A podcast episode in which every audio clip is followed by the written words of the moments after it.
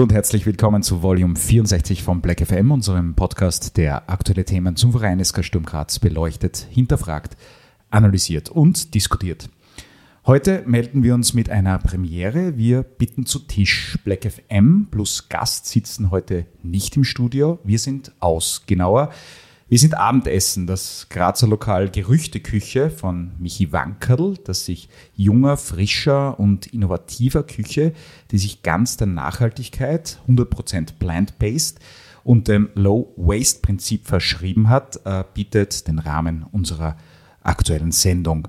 Grund für diesen Umstand ist unser heutiger Gast, der seit 2016 beim Verein ist, sein Weg davor führte über den FC Kärnten, SK Austria Kärnten, von 2010 bis 16 über Salzburg und Leipzig zu Sturm Graz, wo er mittlerweile schon 226 Spiele für die Schwarzen absolviert hat. 23 Tore stehen in der Bundesliga zu Buche. Dreimal hat er im Cup bisher getroffen. Darunter äh, aber wohl sein wichtigstes Tor für Schwarz-Weiß, der Siegtreffer in der Verlängerung im Mai 2018 im Finale gegen Salzburg. Und ja, spätestens seit diesem Abend können wir ihm seine Red Bull-Zeit nachsehen. Äh, wir begrüßen die seit vielen Jahren fixe Größe im Sturmmittelfeld, die gerade den Vertrag bis 2024 verlängert hat, zum Captain's Dinner von Black FM, powered bei Gerüchteküche den Kapitän des SK Sturm Graz. Herzlich willkommen, Stefan Hirländer. Hallo Stefan. Ja, hallo und danke für die Einladung. Äh, und weiters darf ich euch das Team von Black FM vorstellen, das diesmal in folgender Startformation aufläuft. Äh, frisch aus Wien-Meidling eingetroffen, unser 12-Meter-Kolumnist und Autor von 111 Gründe, den SK Sturm zu lieben, Jürgen Bucher. Hallo Jürgen. Hallo, Mahlzeit. Und unser Waltendorfer Taktik-Nerd mit Hönigsberger Stahlvergangenheit, Frank Wonisch. Hallo Frank. Hallo und ah, Mahlzeit. Und höchster Freude auch wieder durch die Sendung führen zu dürfen, ist mein Name auch heute wieder Michael Pelitz. Und da wir alle schon ziemlich hungrig sind und gespannt, nicht nur was die kulinarischen Aspekte dieser Sendung anbelangt, würde ich sagen, Mahlzeit und viel Spaß bei dieser Ausgabe von Black FM. Okay, also bevor wir zu Tisch gehen, haben wir ja noch unsere Shoutouts. Äh, da gab es ja ein Spiel in Lustenau, ein Blitz-Comeback und da war ja auch sonst noch was, Jürgen, oder? Ah, was haben wir jetzt geschrieben? Das, das Viech haben wir geschrieben, oder?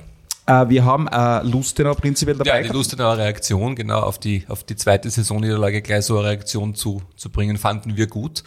Und wir waren dann durchaus überrascht, dass äh, Oton Andreas Derler, das Viech, Gregory Wüttrich schon wieder in der Startformation war und das fanden wir dann auch ziemlich gut. Und ich weiß nicht, ob wir jetzt über den, über den Wiederschiedsrichter noch schimpfen oder ob wir uns das. Ja, bei Wüttrich hat man ja gar nicht gemerkt, dass er weg war. So souverän, wie er gespielt hat. Ja, trotz, also ich habe trotzdem gemerkt. Ja? Frank? Ja, nein, also mhm. man hat nicht das Gefühl gehabt, dass er jemals weg war. Und ich habe bei ein paar Situationen mir fast gedacht, na, hoffentlich halt da alles, aber Vielleicht war es ja auch nicht so dramatisch. Ne? Vielleicht war ja ein bisschen eine Show dahinter. Vielleicht sind die Gegner auf die falsche Fährte gelockt worden. Aber oder er ist halt einfach wirklich so ein Viech, wie der Herr Derler das bezeichnet hat. Vielleicht können wir das unseren Gast noch, noch fragen. Vielleicht kannst du es der Stefan noch einmal erklären. Ja, genau. vielleicht können wir über, mit dem Stefan auch kurz drüber reden, wie sehr man über den Wahr schimpfen darf oder nicht. Naja, wir, wir, wir schimpfen eh noch dann Ende März über ihn. Also wir haben eine Schiedsrichtersendung geplant, schon mit diesem Schiedsrichter, der diese äh, katastrophale Entscheidung getroffen hat, unlängst. Spoiler Alert. Haben wir schon eingeladen ja, gehabt, bevor das passiert ist. Ja, genau. Und jetzt hat er trotzdem zugesagt, was für ihn spricht. Aber wir werden, wir werden uns dieses Themas annehmen dann noch. Und weder er noch der ÖFB haben bisher abgesagt. Genau. genau. Äh, Stefan, war, ist das, war das ein Thema oder ist das ein Thema wieder für dich? Oder wie stehst du dazu generell? Nein, das ist immer Thema. Äh, ich glaube, äh, in, in der letzten Runde speziell, äh, auch bei unserem Spiel, waren ein paar Situationen, die natürlich aufgrund des Spiels dann, dann irgendwie kein Thema waren, ähm, aber natürlich dann zum, Disku zum Diskutieren ist. Ähm, grundsätzlich muss ich schon sagen, dass der war schon ein Fortschritt ist, aber wie er angewendet wird, da kann man natürlich darüber diskutieren. Mhm.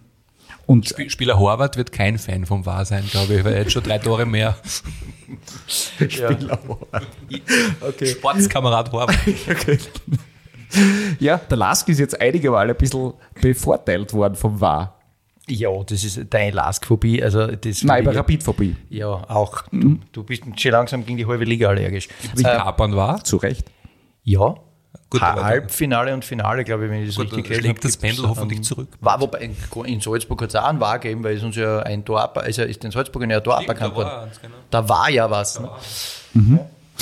Äh, 9. Mai 2018, äh, Minute 112. Marvin Potzmann leistet seinen zweiten Assist in fünf Cup-Spielen und du, Stefan, drückst den Ball über die Linie. Direkt vor der damals äh, weißen Wand aus Sturmfans. Seit damals gibt es ja sowas wie einen Sonderapplaus, eigentlich, wenn dein Name in der Startaufstellung genannt wird. Äh, jetzt äh, retrospektiv, war dieser Treffer der wichtigste in deiner Sturmkarriere oder war das sogar der bislang wichtigste Treffer des Fußballers, Stefan Hirländer? Naja, wichtig. Äh, ich glaube, dass es damals wichtig war ja für die Mannschaft, die einfach ein sehr, sehr gutes Spiel abgeliefert hat. Und ähm, äh, ich stelle mir da gar nicht so im Vordergrund. Natürlich habe ich das da dann gemacht. Es war mir dann ein bisschen unangenehm, dass die Aufmerksamkeit dann ein bisschen auf meine Seiten gerutscht ist. Aber das ist dann einmal so. Äh, grundsätzlich muss ich sagen, dass die Mannschaft damals eine richtig gute Leistung geboten hat gegen eine Salzburger Mannschaft, die wenn man das so Re- Revue passieren lässt, äh, ich glaube, im Halbfinale gegen Marseille knapp gescheitert ist in der Euroleague. Also es war eine sehr, sehr gute Mannschaft und äh, deswegen ähm, ja, war ich natürlich froh, dass, dass ich das da gemacht habe. Aber ich war umso glücklicher, dass wir damals als, als Mannschaft dann den Titel geholt haben. Und das, ja, das ist einfach den Fußball, den ich so liebe, ja, mit Kollegen einfach dann was zu feiern. Äh, bin dann nicht so derjenige, der sich dann profiliert über ein Tor. Okay. Frank, wir verzichten ja heute aufs, aufs Schlussspiel. ja. Deswegen haben wir ja eine kleine Quizfrage für den, für den Stefan schon im, im Vorfeld vorbereitet. Äh, schaffst du die Aufstellung der, damals, äh, der damaligen Finaltruppe noch? Ja, müsste, ich- müsste hinkriegen. Okay, Ja. wir probieren das. Ja. Wir probieren es. Ja. ja, im Tor war der Jörg Siebenhandel. Ähm, Den dann rechten haben wir- Außenverteidiger dann, warst. Dann haben wir äh, Fünferketten gespielt, die äh, ja, ein bisschen verzogen war. Jetzt darf ich es ja sagen. ähm, also Hirländer, dann äh, Koch, dann war der, der Spendi und der Marisic. Äh, in der Dreierketten hinten Marvin Potzmann links. Peter Schul und Jimmy Diego. Ähm, ja, dann war der Thorsten Röcher, Deni Alla, äh, Bright Edom Wonchi. Wahnsinn. Ja. Das Elf war's. elf. Bravo. Ja, mehr darf ich jetzt nicht sagen. Nein, mehr- Hast du die Frage vorher geschickt? Nein, habe ich nicht. Nein, habe ich nicht. Also, Aber, ja, Klasse. Äh, ja. Wir könnten jetzt irgendein Spiel fragen. Nein, nein, das, das tun wir, glaube ich, nicht. Das ich, du nicht. noch zusammengebracht? Bis auf den Thorsten Un Röcher, ja. Unmöglich. Ich, wie, wie du Ja. das eigentlich schon, ich habe schon gedacht, das Beim, wäre beim Fabian Koch habe ich ein bisschen nachdenken müssen. Also bei der Verteidigung hat mir einer gefällt. Und, ne, und beim der Thorsten Röcher ist mir irgendwie nicht eingefallen. Den, Ja. den habe ich nicht mehr, der war, weiß ich nicht, nicht mehr am Schirm. Ja, man muss ja sagen, der, der Fabian Koch ist ja eigentlich kein, kein Innenverteidiger. Also das ist ja, ja eine spezielle äh, Aufstellung gewesen. Ne? Ähm, Fabian Koch, Innenverteidiger in der Dreierkette sozusagen und, und Hirländer, der früher mal ja, eher offensiver ausgerichtet war. Also äh, war dann schon interessant, wie die Trainer dann die Spieler so gesehen haben. Dazu kommen wir noch, glaube ich, oder? Ja, auch. Ähm, Stefan, äh, 2016 bist du mit 25 Jahren zu Sturm gekommen. Hand aufs Herz, hast du damals damit gerechnet oder dir vorstellen können, dass du sieben Jahre und 226 Spiele später noch hier sein würdest als Captain und als angehendes Mitglied des Legendenclubs? Ja, Hand aufs Herz, nein. Also ganz Wollt das klar. gleich wieder weg, als es Ja, das war, das habe ich eh schon einmal gesagt. Ähm, so ehrlich muss ich sein. Ich habe damals äh, in der deutschen Bundesliga die eine oder andere Option gehabt. Äh, in Leipzig ist es nicht so grennt, ja, weil ich da mir ein bisschen selber im Weg gestanden bin und ähm, ja, und auch dann in der, in der Folge drauf, wo ich dann einen Verein gesucht habe, äh, bin ich mir auch selber im Weg gestanden und ähm, habe dann mit dem Franco Foda sehr guten Kon- Kontakt gehabt und ähm, der hat dann gesagt, ja, Junge, kommen nach Graz. Wir haben eine gute Mannschaft. Ich habe mir das einmal so ein bisschen angeschaut äh, und habe dann wirklich gesehen, dass ein paar gute Jungs dann äh, kommen sind, die jetzt bei den Mannschaften, wo es waren, nicht so zum Zug kommen sind. Und habe dann Sturm Graz eher als Sprungbrett gesehen, so ehrlich muss ich sein. Also mhm. der Plan war, ein Jahr zu spielen, gut zu spielen und dann äh, ja, wieder äh, vielleicht in eine, in eine größere Liga zu gehen. Wie ste äh, steht man sich selber im Weg? Ja, ich muss schon sagen, ich habe mich vielleicht dann ein bisschen überschätzt. Ja, ich habe mich ähm, anders gesehen als, als Spieler. Ja. Äh, in, Leip in Leipzig äh, habe ich mit Herrn Rangnick dann oft Diskussionen gehabt, mhm. ähm, weil ich dann als, als rechter Verteidiger äh, dann gesehen worden bin von ihm. Und ich mich dann mit dieser Position noch nicht so identifizieren können. Und da hat es dann natürlich meiner Seite, da war ich ein bisschen Goschatter, muss ich sagen. und, und das sollte man beim Herrn Rangnick nicht, nicht machen. Äh, und da bin ich mir selber im Weg gestanden, dass ich das nicht angenommen habe. Mhm. Weil, ja, wenn man das jetzt dann so hernimmt, zwei Jahre später oder drei Jahre später, äh, habe ich in Graz einen rechten Verteidiger gespielt sozusagen. Also, mhm. ja, also äh, wenn du wieder ins Team kommen solltest, dann rechter Verteidiger jetzt, oder? Ja, genau. Okay. Überhaupt kein Thema, ja. Na und, und äh, deswegen Hand aufs Herz. Sturm Graz war damals für mich äh, der erste Gedanke, ja, ein super Sprungbrett, um wieder den nächsten Step zu machen. Okay. Das Alaba-Syndrom. Ich möchte nicht Außenverteidiger sein. Das war es mir ja nicht. Ja. Weiß man das? Wirklich? Angeblich. Ja, angeblich. Ähm, Frank, würdest du das? Ich, ich finde es gerade lustig, dass man sich mit dem Rangnick anlegt. das stelle ja, ich mir nicht ja. so lustig vor. Also es, es war nicht, nicht Kicker bist schon. man sieht dann eh, was dann rauskommt, ja, dass dann in Leipzig dann relativ schnell gegangen ist, dass man mhm. ja nicht mehr so zum Zug kommen ist. Mhm. Ich kann mir jetzt manche über Franco Foda auch. Ja. Ich kann mich an eine Sendung erinnern, wie der Jakob Janscher da war. Das, äh, da ist gerade bekannt gegeben worden, wer Teamchef wird. Und er hat es gelesen am seinem Handy und hat gesagt, okay, es gibt sicher keinen Teameinsatz mehr für mich. das habe ich sehr lustig gefunden. ja. Okay, da gibt es ja eine Geschichte. Das, mhm, Anscheinend. Ja, ja, da war ich, die kenne ich auch. Genau. Das war am Abend der Sendung von JJ. Ja. Ja, das genau. stimmt. Wir hatten die Infos mhm. komplett exklusiv. Ähm, wir hatten ja vor kurzem äh, Darinka Stock äh, bei uns zu Gast und äh, wissen deshalb sehr genau, was du essen darfst oder sollst. Ich weiß nicht, ob es du dran hältst, aber es ist, wir wissen es theoretisch. Unser heutiges Menü hier in der Gerüchteküche ist deshalb ganz offiziell von Darinka abgesegnet und genehmigt worden. Also zumindest das, was wir auf Sendung essen. Ähm, die Frage sozusagen zur Vorspeise. Äh, wie wichtig ist das Thema Ernährung und Lebenswandel für dich als Fußballprofi? Na, sehr, sehr wichtig. Also äh, da hat sich auch einiges getan im, im Fußballgeschäft. Die Ernährung und, und gerade der Körper ist äh, der Werkzeug. Ähm, der Fußball wird immer athletischer und da versucht man jedes Prozent dann rauszuholen. Und da ist die Ernährung ein großer Aspekt. Da wir mit der Terinka eine super Persönlichkeit, die uns da wirklich Tipps gibt. Äh, und ja, da bin ich schon gespannt, was sie da abgesegnet hat heute für uns. Schauen wir mal. Ja, wir wissen es auch nicht. sicher was Gutes. Ganz sicher.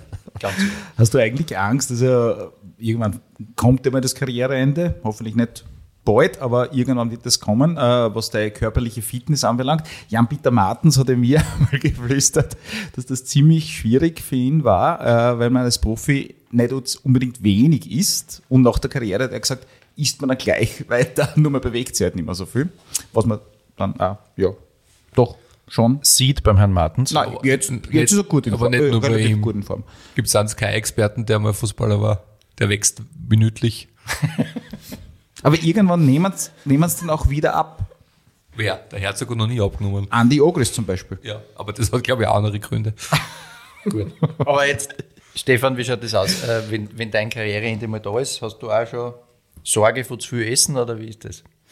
Oder zu wenig laufen? Das, das, ist jetzt eine schwierige Frage. Äh, mit meinem Karriereende beschäftige ich mich nicht. Und, okay. Aber ich kann natürlich dazu sagen, dass ich schon einer bin, der der sich gern bewegt, der schon ein bisschen ein Feinspitzer ist in dem Sinn. Äh, ich komme ja aus Kärnten, äh, die italienische Küche liebe ich ja mhm. und die ist ja ja, wenn es jetzt gerade keine Pizza ist, ähm, ja, bin ich schon eher der, der die Pasta präferiert oder so Antipasti und das ist ja kalorisch ganz okay. Mhm. Okay. Also habe ich keine Bedenken. Klingt dann auch, ja. Ewig e auch nicht, aber. Äh, was hat sie jetzt äh, in deiner doch schon recht langen Karriere diesbezüglich verändert, würde ich jetzt sagen, so ernährungstechnisch? Also lebst du heute anders als vor zehn Jahren, äh, was das anbelangt, würdest du sagen? Absolut, ja. Also als junger Spieler habe ich mir ja reinpfeffern können, was ich, was ich will. Äh, das, das war anders. Das war ein anderer Zugang. Man hat dann irgendwann, ja, da komme ich jetzt auf meine Vergangenheit zurück, da spielt dann auch wieder Rangnick ein Thema, der dann in Salzburg äh, Ernährungsexperten reingeholt hat, äh, der da sehr viel Wert drauf gelegt hat und da saugt man natürlich Sachen auf, die für einen wichtig sind oder die einen gut tun und ähm, ja, das waren so die ersten Berührungspunkte mit 22, 23 Jahren ähm, Ernährung. Ja. Und irgendwann habe ich dann gemerkt, dass, nicht, dass ich nicht auf alles schauen muss, aber dass ich mir irgendwie so einen Plan zurechtgelegt habe, was für mich passt und, und was nicht. Und grundsätzlich muss man schon sagen, also wenn man international den Fußball anschaut, wie sich das entwickelt und, und da gibt es ja Dokumentationen über Liverpool, wo eine gewisse Dame ähm, genau, die, die bei den Bayern war. Ja, die, die wird ja da auch kopiert jetzt schon von vielen Clubs und ähm, ja, innovativ sein ähm, ist immer ein guter Aspekt und ein, ein guter Zugang und, und ähm, stetig dazulernen, auch in der Ernährung. Also es ist, ist ja nicht so, dass ich alles weiß, aber ähm, ganz, ganz wichtig und, und auch für die jungen Spieler die wir ja jetzt haben in der Mannschaft, ist das ganz ein wichtiger Aspekt. Mhm. Aber merkst du selber einen Unterschied, wie es da geht im Vergleich zu damals? Absolut. Also ähm, wir haben ja damals angefangen mit Bluttests und, und Unverträglichkeiten. Ähm, und dann habe ich schon gemerkt, dass ich, wenn ich auf ein paar Lebensmittel verzichte, dass äh, schon eine Leistungssteigerung drin ist. Also das heißt nicht, dass man jetzt äh, ja, den, den Zaubertrank sozusagen äh, zu sich nimmt, aber du merkst einfach die, ja, die Regeneration ist schneller, ähm, die Ausdauer im, im Spiel, du bist einfach matchresistenter und, und äh, vielleicht auch dann nicht so verletzungsanfällig. Also das war ich dann auch in einer gewissen Phase meiner Karriere und das, da, da muss man schon sagen, dass die Ernährung da schon ein großer Aspekt ist in dem, in dem Fall. Da muss ich jetzt nachfragen, was lässt du konkret weg oder ist das ein Geheimnis? also es ist weglassen. Also mhm. das Wichtige ist, was dir gut wird. Natürlich schaue ich jetzt, äh, dass Fleisch ein bisschen reduziert wird. Äh, bin einer, der jetzt dann nicht auf alles schauen muss, zum Glück. Mhm. Aber es gibt ein paar Lebensmittel, wo man einfach dann äh, vom, vom Blutwert her gesehen hat, äh, dass man das nicht so verträgt. Ja, da ist jetzt ein Ananas dabei zum Beispiel, mhm. so, eine, so eine Sachen. Mhm. Äh, Klassiker. Ja, also das sind dann so minimale Sachen, so mhm. minimale Stellschrauben, die man drehen kann und ja, und überall, wo man drehen kann und sich verbessern kann, ist einfach dann gut und äh, ja, man macht es dann, also ich mache es eigentlich nicht ehrlich, man soll es machen, aber alle drei Jahre äh, schaue ich einmal das Blut an, ob sich was ver verändert hat, ja, weil es kommt ja dann immer wieder mal was dazu, aber grundsätzlich bin ich ganz gut aufgestellt. Ist es generell insbesondere als Kapitän wichtig, dass du mit gutem Beispiel vorangehst, eigentlich? Oder ist das jetzt, nimmst du jetzt, sagst die Jungen, okay, gut, die haben mehr Toleranz noch, was, was Lebensmittel und so Sachen anbelangt? Oder sagst du, hey, auf dieser Ebene vielleicht, na, den Weg eher einen anderen jetzt zu gehen? Oder? Also, muss ich nicht Kapitän sein. Also, das habe ich früher auch gemacht, also. dass ich äh, gesagt habe, Ragnick. ja, ne, den, der, der, war, der, hat, der hat mir das eigentlich beigebracht, das genau. muss man auch sagen. Ja.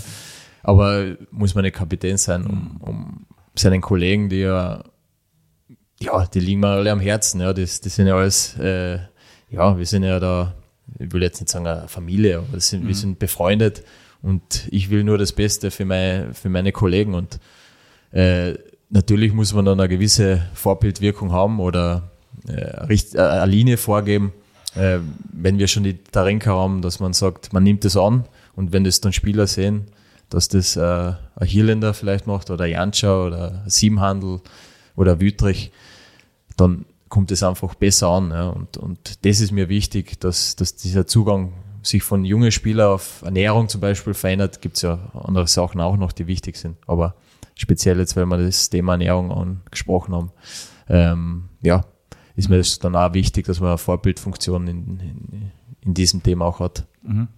Uh, Jürgen, mit dem, was du jetzt über, also generell über Stefan Hirländer weißt, uh, würdest du ihn als Vorzeigeprofi bezeichnen? Das, das, zum Beispiel weiß ich nicht. Aber es ist zumindest, aber zumindest, zumindest kann ich, kann ich uh, aus der Außenwahrnehmung festhalten, dass ich glaube, dass er es versucht zu sein. Okay. Zumindest aufgrund seines Auftretens am Platz und auf dem, was man so mitkriegt, aber wenn man im Verein ein bisschen so mit anderen Leuten redet, dürfte es zumindest, er dürfte sich versuchen anzunähern. Okay. Was die Hörerinnen jetzt nicht mitkriegen, ist, äh, unser erster Gang wird soeben serviert. Schaut super ähm, aus. Darum hat man jetzt gerade die Tür gehört und darum hört man jetzt wahrscheinlich ein bisschen Teller klappern. Und darum werdet ihr jetzt dann beim Zuhören in den nächsten paar Minuten uns wahrscheinlich ein bisschen mampfen hören, weil das wird nicht anders gehen. Wir essen live während der Sendung, ja, das tun wir. Und bitte, liebe Herren, lieber Michi Wankerl, erklärst uns noch ganz schnell, was wir da Cooles jetzt gerade bekommen ganz haben. Ganz simpel, ist im Prinzip ein Süßkartoffeldraht, hausgemachte Barbecue-Sauce, ein bisschen eingelegter Senf, ja, das war schon ein bisschen Kräuter. Also ganz entspannt. Das Super. Ganze auch noch vegan, also sehr ohne große Kohlenhydrate, ohne Fett. Sehr entspannt. Super. Super. Perfekt. Danke. Danke. Also ich habe Sie vorher gesagt, nicht zurückhalten, bitte einfach essen. Alle, die äh, War mein Statement ausreichend, gerade zum Vorzeigeprofi, dann fangen wir jetzt an. Na Moment, ich muss jetzt, ich muss jetzt, eine, Frage, ich muss jetzt eine Frage stellen mit einer ganz langen Antwort an den Frank, damit mhm. ich essen kann. Ja, geht schon. Und zwar, Frank, würdest du, Stefan, als Vorzeigeprofi, oder erklär mir das in Jahresschritten, warum? Ich tue jetzt in Jahresschritten erkläre ich dir gar nichts. Stefan, du auch, du kriegst jetzt keine Frage, du kannst gerne essen. Ähm, übrigens, alle am Tisch, Mahlzeit. Ähm, ja, ich glaube schon, dass man den Stefan als Vorzeigeprofi äh, ansehen kann, weil, ähm, wie er vorher gesagt hat, das ist ja etwas, was man, wenn man die die Genese des Fußballers Stefan Hirländer ein bisschen verfolgt hat, war es schon für Menschen, die offensiv denken, am Spielfeld spannend zu sehen, mit welcher, also jetzt abgesehen von Leipzig, da habe ich seinen Weg nicht, äh, nie, nie, nicht äh, mitverfolgt, ähm, mit welcher Gelassenheit er und dann trotzdem Professionalität er diese, diese Umpositionierung auf die Außenbahn hinten oder zur ähm, auf sich genommen hat. Und ich, ich gebe ehrlich zu, ich war einer derer, die den Stefan Hirner in der Offensiv auf der Position sehr gern gesehen haben. Defensiv habe ich hin und wieder sehr laut geflucht. Ähm, das gebe ich schon ganz ehrlich zu. Aber sei jetzt einmal dahingestellt. Ähm, aber man hat, man hat auch immer das Gefühl gehabt, dass er bei Spielen, die nicht so gut funktioniert haben, auf der Position mit sich selber eh nicht zufrieden war, aber jetzt, das ist nie über die Körpersprache gekommen. Du hast nie das Gefühl gehabt, okay, der Hirländer gibt jetzt quasi auf oder so und das, er zipft dann alles an. Das, du hast zwar gemerkt, zufrieden ist er wahrscheinlich nicht, aber er hat irgendwie mit dem ganzen Gestus und allem drum und dran nicht die Kollegen mit aufgezogen und das ist was, was ich schon immer äh, ganz besonders wichtig finde, äh, dass Spieler nicht wie es ihnen gerade selber geht, so laut und so deutlich auch über ihre Körpersprache kommunizieren müssen, dass alle anderen davon angesteckt werden. Und da, darin sehe ich schon auch einen, äh, einen gewissen Profi und da sieht man schon auch, und einen Vorzeigeprofi, und da sieht man auch schon auch eine Entwicklung, weil das war am Anfang vielleicht nur ein bisschen mehr so, ist aber dann auch immer weniger geworden. Und auch das sehe ich als Entwicklung von einem Vorzeigeprofi, dass auch der äh, von einem gewissen Level aus startend, das, was er tut und wie er sich am Feld verhält und wie er als Fußballer funktioniert, dass da schon immer du das Gefühl hast, da ist immer ein gewisses Improvement drinnen. Mhm. Das sind für mich schon die Vorzeigeprofis, die, die einfach sie nicht damit zufrieden geben, wie es jetzt gerade läuft, sondern die aus dem, was vorhanden ist und mit den Gegebenheiten so umgehen, dass sie auch, dass du merkst, der will weiter, der will da mehr rausholen und das Gefühl hätte ich beim Stefan Hirländer eigentlich immer gehabt. So, jetzt ist einmal, äh, wie, wie arg war das für die Psyche wirklich die nicht, nicht gewollte Position? Das interessiert mich noch. Das war offenbar tatsächlich ein Thema, dass du dort nicht spielen wolltest zuerst. Ja, also es war schon ein Thema. Weil ja, also ja. im Chat-Archiv von Frank von mir hätte ich einige dieser, dieser Schimpfereien hätte ich da nämlich schon parat. Ja, ja. War offenbar nicht gleich so richtig inhaliert alles, oder? Ja, also jeder, der mein, mein Werdegang jetzt bei Sturm jetzt einmal ein bisschen näher betrachtet, also wo ich am Anfang gespielt habe, das war hinter dem Deni Allah als hängende Spitze sozusagen. Und dann ähm, ja, landet man auf der Außenposition als, als rechter Verteidiger oder rechter äh, Flügelspieler in der Fünferkette. Ich, ich habe es dann schon irgendwie dann angenommen, weil wir damals äh, die Spielanlage war ein bisschen anders, also äh, war ja, die war halt ein bisschen also anders ausgerichtet. Also ich habe dann schon meine offensiven Freiheiten gehabt. Defensiv äh, war natürlich äh, äh, Neuland für mich, ja, weil auf der Außenposition hat man einfach dann viele 1 gegen 1 Situationen, die man ja anders lösen muss und da komme ich komplett von einer anderen Position. Also da habe ich dann schon zu kämpfen gehabt, weil man dann ja oft dann auch probiert hat, ich bin ja dann auf die linke Seite auch nochmal ausgewichen. Ja, und also da kommt ja noch einmal ein Problem dazu, weil man ja dann ein bisschen beschränkt ist, weil der starke Fuß ja dann schon rechts ist. Ja. Wir haben oft den Schmäh gemacht, äh, wenn irgendwo in der Mannschaft einer ausfällt, ist eh wurscht, spielt halt der Hirländer dort. Ne? Das ja. zieht dann dieser Spieler an. War so, oder? Na, also ich, irgendwann dann bei Sturm habe ich mich dann schon damit abgefunden, dass ich ja. ich habe Wie sagt man so Sturm schön? und Beistrom Ja, es hat so ein schönes Wort gegeben von einem Trainer, polyvalenter Spieler. Ähm, ja, und ich habe das dann irgendwann einmal schon als Stärke gesehen. Ja, früher mal habe ich es eher als, ja, die wollen mir jetzt irgendwo auf eine Position stecken, die halt nicht so interessant ist. Und Welcher Trainer hat polyvalent gesagt? Heiko Vogel? ich glaube, dass der Heiko das war. Wasser zu ihm nämlich.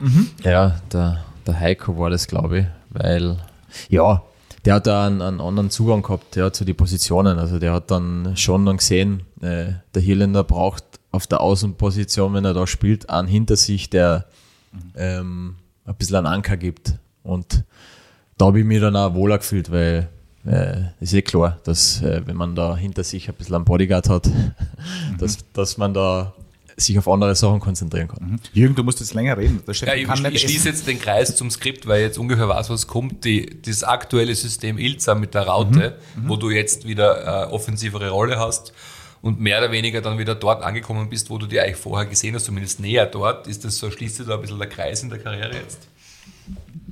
Also, da komme ich jetzt wieder zurück ähm, nach Salzburg, wo der Herr Rangnick mit dem Roger Schmidt gekommen ist und die ja äh, System eingeführt haben mit, dem, mit diesen 4-2-2-2, ähm, wo ich dann eigentlich auf der Position gespielt habe.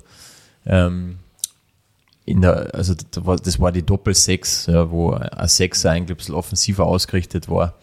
Und, und von dem her äh, hat mir das dann schon in die Karten gespielt, dass diese, diese Raute dann implantiert worden ist. Und das Spiel gegen den Ball, ähm, das habe ich ja jahrelang in Salzburg gelernt, beim Roger Schmidt, der da ja, dieses Bällejagen eingeführt hat und ähm, wo der Chris Ilzer dann gekommen ist und mir einmal seine Philosophie ein bisschen erläutert hat, habe ich dann schon gemerkt, ui, das geht so ein bisschen in meine Richtung, wo ich mir dann wohlfühle, äh, ein bisschen gegen den Ball zu arbeiten und, und schon hoch zu attackieren. Ja, und deswegen ist, glaube ich, diese, diese Raute, wo diese Achterposition jetzt äh, für mich vorgesehen ist oder wo ich mich jetzt sehe, äh, da kann ich mich sehr gut ide- identifizieren damit. Du sagst immer als einziger zu ihm Herr Rangnick. Ist das eine alte Abneigung oder? Ja, äh, Herr Rangnick, ja. Na, also der Herr Rangnick war für mich immer eine Respektperson. Äh, es war jetzt kein, äh, keine Streiterei mit ihm. Ja. Nur ich, wenn man mit Herrn Rangnick diskutiert über was, wo er einfach dann äh, einen Standpunkt hat, dann ist man immer schlecht beraten ja, als Spieler. Und das habe ich dann eben gesagt, dass man sich ein bisschen selber im Weg gestanden ist. Und damals in, in Leipzig ähm, kann ich mich noch erinnern, da habe ich die ersten Spiele äh, unter, unter Herrn Rangnick, war das ja, war der Rangnick, äh, auf, auf der rechten Verteidigerposition gespielt. Und irgendwann dann bin ich halt auf die Idee gekommen, äh, zu ihm zu gehen und zu sagen, irgendwie sehe ich mich nicht auf der Position. Und das war der Fehler, das war jetzt keine große Streiterei, deswegen. Herr Rangnick, Verstehe. ja, Respektperson. Äh, von außen betrachtet scheinst du ja eher ähm, ruhigerer Typ zu sein. Also äh, Von außen betrachtet. Genau, sehr zurückgenommen. Also wir kennen die ja erst seit heute. Ähm, also während der Matches zumindest hat das den Eindruck. Äh, Wie spielst du deine Führungsrolle als Kapitän aus? Also mehr in der Kabine und im Training oder brauchst du dazu keine nach außen gekehrte, sichtbare Führungsrolle? Nein, also braucht man nicht. Braucht man nicht. Nein. Verlangt das der Trainer auch nicht? Also ich bin schon einer, der dann Sachen anspricht und äh, dann auch im Training einmal, ähm, ja, man sagt, für mich ist immer wichtig, dann auf dem, auf dem Platz dann Reaktionen zu zeigen oder voranzugehen. Ähm, Zum Schiri. Auch. Jeder, der mich kennt, weiß, dass ich am, am Spielfeld ein bisschen anders dick. Ja. Mhm. Ähm, kann man ruhig einmal die Schiedsrichter fragen, vielleicht bei dem nächsten Podcast, wo, wo ich gehört habe, dass einer eingeladen ist. Ja. Die wissen, dass es mit mir nicht immer einfach ist. Und ähm, grundsätzlich muss ich sagen, die, die, die Kapitänsrolle bei Sturm Graz habe ich immer so ausgerichtet, dass ich ein Team um mich habe, die alle ein bisschen Last schultern. Und ähm, ja, das, da sind wir jetzt gut aufgestellt mit Persönlichkeiten. Und ich bin halt derjenige, der die Schleifen trägt. Aber grundsätzlich ähm, sind wir ein Kapitänsteam. Ja, und das ist mir ganz wichtig, weil ich immer so ein bisschen dick, dass ich im Kollektiv einfach wahrscheinlich meine Stärken am besten ausspielen kann. Ein Kapitänsteam, Frank. Ja, äh, hätte man einen längeren Tisch braucht. ja, nein, also das hat man das Gefühl, merkt man bei Sturm eher ein bisschen, ähm, dass es nicht so auf, auf einzelnen Köpfen aufgebaut ist. Also man hat schon immer das Gefühl, dass manche von den Spielern, die da jetzt wahrscheinlich so ähm, erwähnt wurden, ohne dass man den Namen gesagt hat, eine gewisse Führungsrolle mit übernehmen. Man, der Jörg ist vorher genannt worden, der Janci ist genannt worden, Gregi Wüttrich ist genannt worden. Ähm, Stankovic wahrscheinlich. Stankovic wahrscheinlich auch, ja. Also so, zumindest schaut es von draußen sehr stark so aus, als ob so wäre. Ne? Ähm, und ich glaube, dass es dann wahrscheinlich auch ein Stück weit lustiger ist, wenn man nicht so der, äh, wie soll ich das nennen, der Wawau in der Truppe sein muss, der immer dafür sorgt, dass alles so läuft, wie es eigentlich gedacht ist, sondern wenn es da quasi ein Kollektiv gibt, das in der Mannschaft dafür sorgt, dass man da einen gemeinsamen Spirit und eine gemeinsame Idee hat. Weil, das muss man schon auch sagen, äh, ich glaube, in einem Führungskonzept wie von Chris Ilzer ist der Kapitän und die Spieler um ihn herum, die ihm dabei helfen, glaube ich, verhältnismäßig wichtig, weil ich stelle es mir nicht ganz unanstrengend vor, den Ilzer Fußball mit voller Begeisterung über was ich wie viele Spiele im Jahr äh, durchzuziehen, weil man muss aus meiner Sicht da schon immer ziemlich an die Grenze dessen gehen, was der Körper hergibt oder manchmal ein bisschen drüber. Und ähm, dazu braucht es halt, glaube ich, schon einen gemeinsamen Spirit in der Truppe und den immer hochzuhalten, halte ich für nicht ganz einfach. Und da bist du als Captain oder als Captains Team, je nachdem, glaube ich schon, permanent ein bisschen gefragt. Mhm.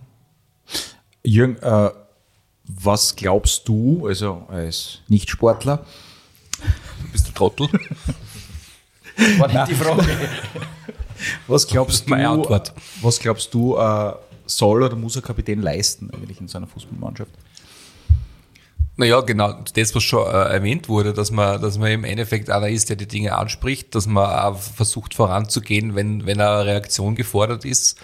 Und ich bin ja grundsätzlich der Meinung, dass der einzelne Kapitän ein überholtes Symbol ist, das es, glaube ich, in den, in den gängigen Fußballmannschaften so selten nur mehr gibt. Ich glaube, dass es selten einen gibt, der da turmhoch außerragt und der Kapitän ist, an dem sie alle aufrichten. Ich glaube, das ist ja, der Kapitän kann ja auch mal verletzt sein. Nicht? Du brauchst ja sowieso ein Team von Leuten, die eine Mannschaft irgendwie aufrichten und führen.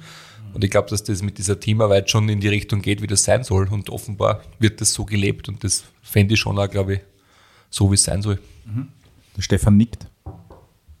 Ja, absolut. Okay. Ähm, ja, ja. Ich, also diese Effenbergs, ja, fällt mir jetzt so ein, diese autoritären Kapitäne. Kahn. Ja, es, es gibt da im Fußball. Sind auch selten sympathisch. es gibt ja im Fußball, kann, kann bis auf Messi, der sich oft einmal aus dem Spiel rausnehmen kann, ja, der ähm, vielleicht einmal den einen oder anderen Meter weniger gehen kann. Mhm. Äh, aber grundsätzlich in anderen Mannschaften wenn du kein Ausnahmespieler bist, musst du dich ins Kollektiv einbringen. Äh, da muss jeder funktionieren und jeder muss ein Führungsspieler sein. Ja?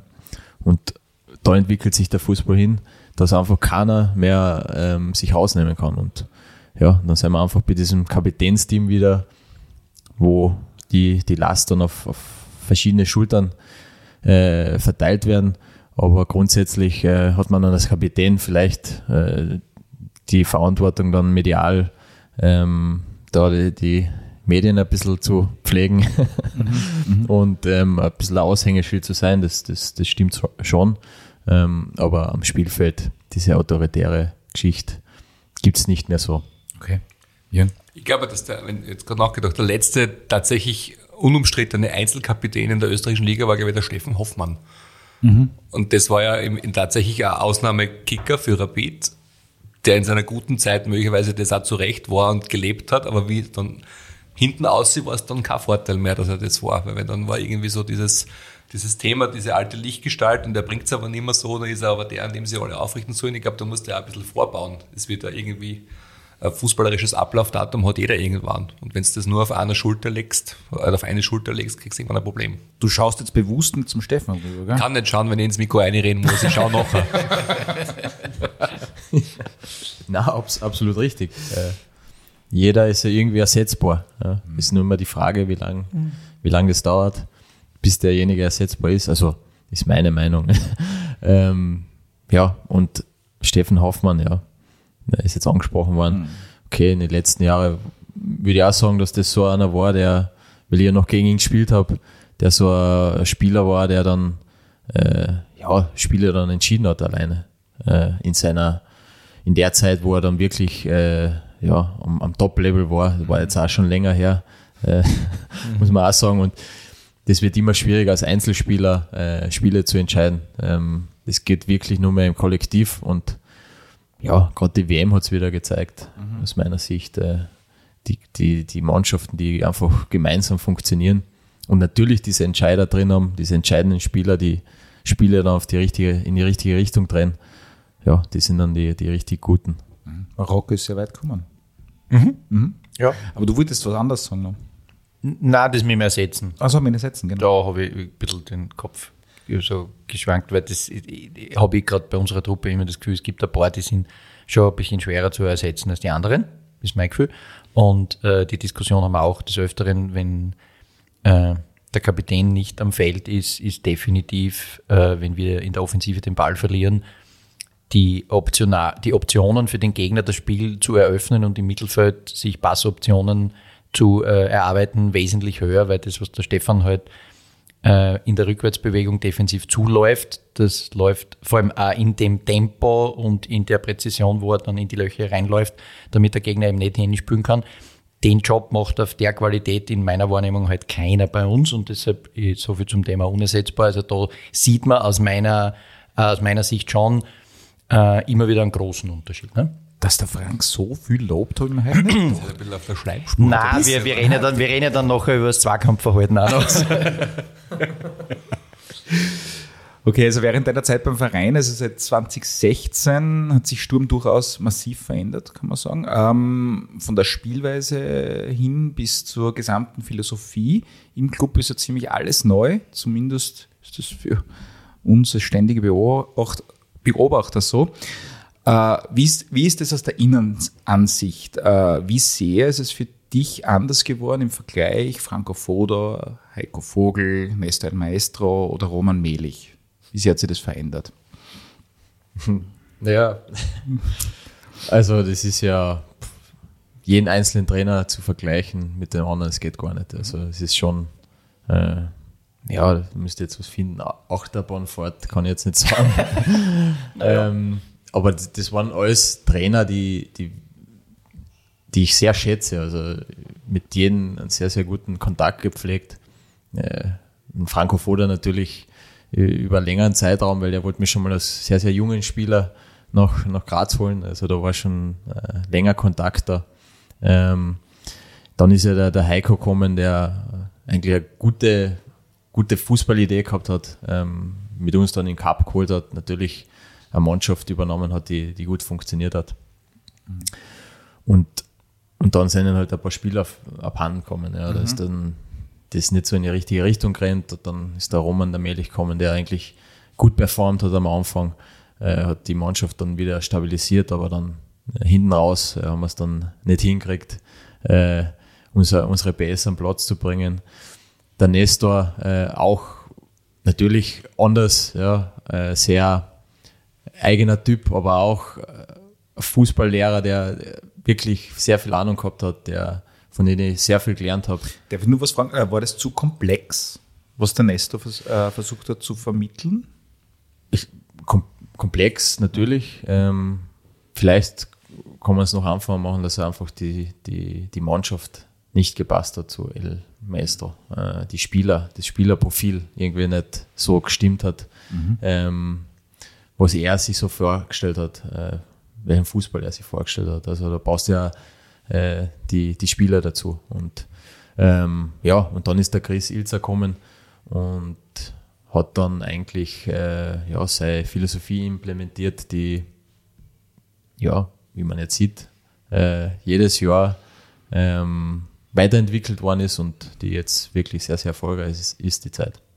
Mhm. Frank, du würdest oder Jürgen zuerst? Ich wollte nur fragen, ob du, wenn du dir die Trainer so vergegenwärtigst, wir haben immer das Gefühl, das sind, das waren jetzt nicht nur vom Typ her sehr unterschiedliche Menschen, sondern da waren auch hintereinander die Spielideen sehr unterschiedlich.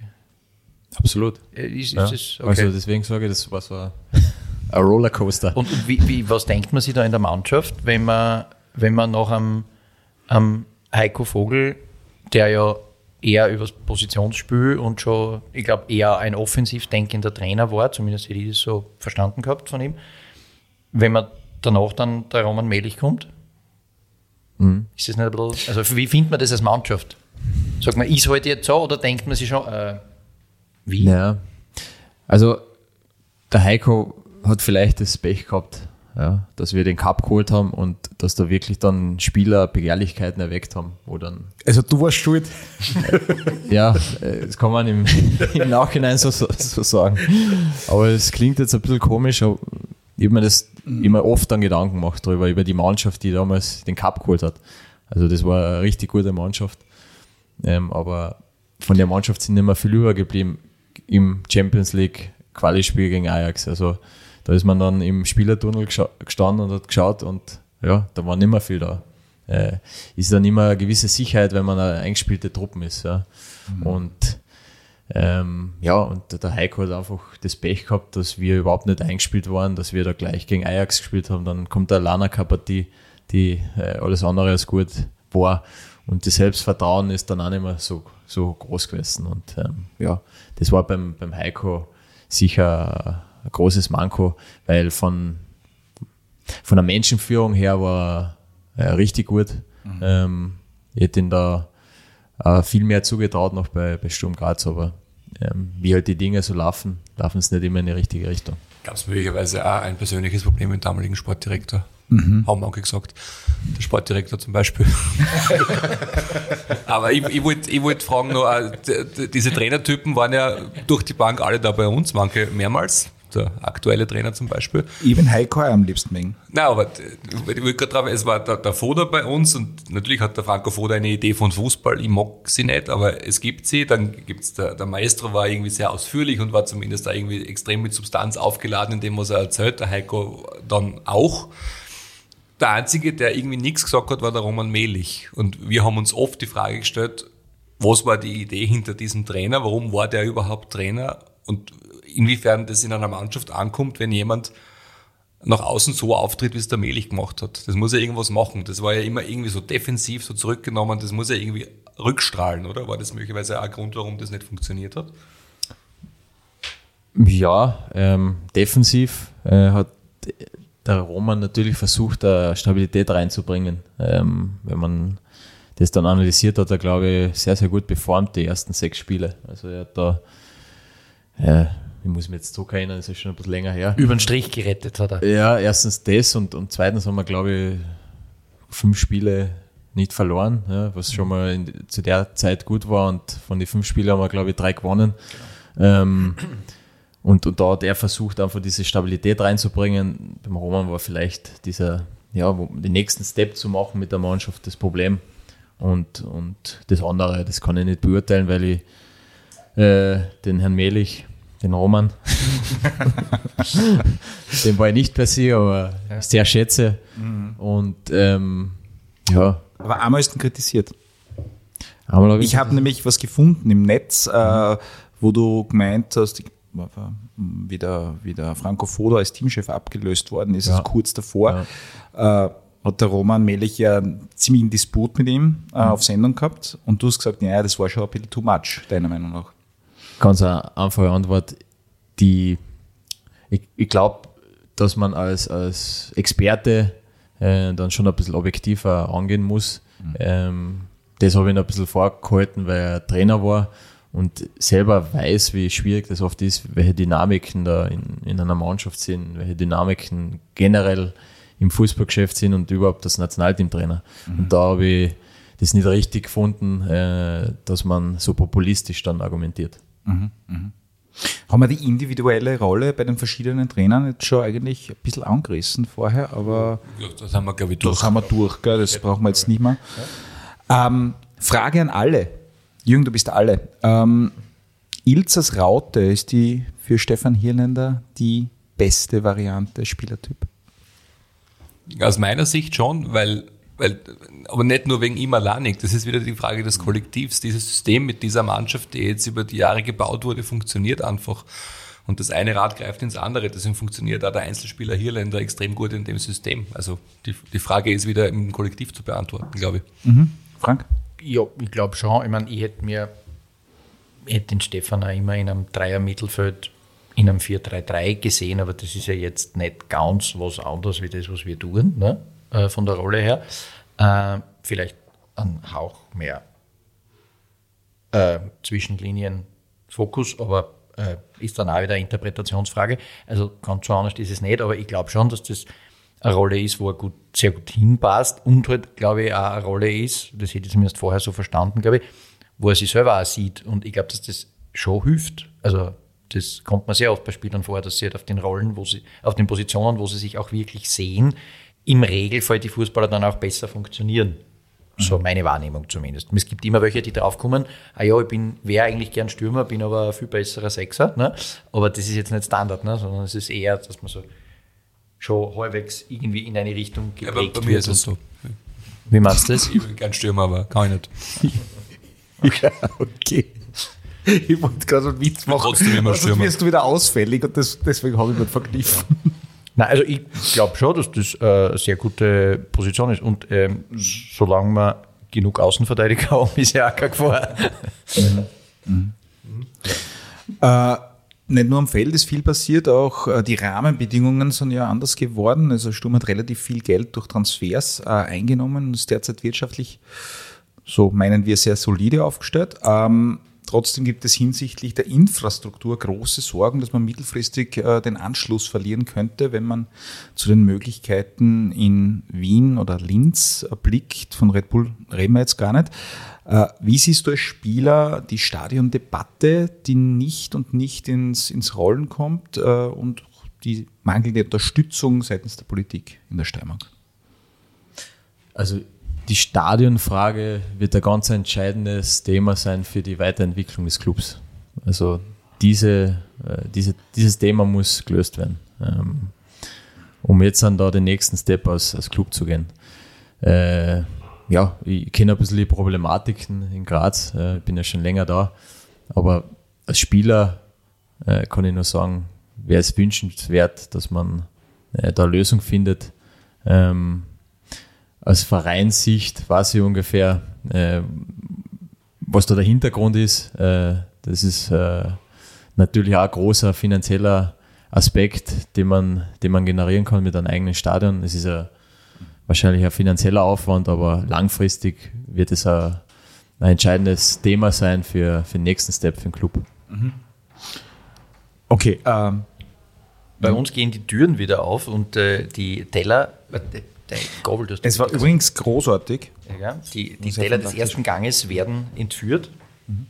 Uh, und das heißt, wir kriegen wahrscheinlich hoffentlich gleich noch was. Ich kann aber dabei da abserviert, wird gerne fortsetzen. Ähm, bevor der Jürgen da dran kommt, ich schließe da gleich gerne an. Und da steht, oder nein, ich schließe nicht an, weil da kommen schon die nächsten Sachen. Na, perfekt. Perfekt. Da fliegen schon die nächsten Gänge herein. Michi, magst du uns gleich sagen, was das ist? Bitte. In dem Fall ist es relativ einfach. Das Lauch äh, Nori-Algen außenrum, obendrauf äh, Kaviarersatz aus Grünalgen gemacht. Oh. Und außenrum eine Gemüsetasche. Einfach nur Gemüse, Z- äh, Pilze runtergekocht, saubere Soße gemacht davon. Das war's schon. Super. Super. Vielen Dank. Bitte. Ähm, und weil ich der Einzige bin, der noch keinen Dollar hat, kann ich gleich weiterreden. Bitte, tut's noch.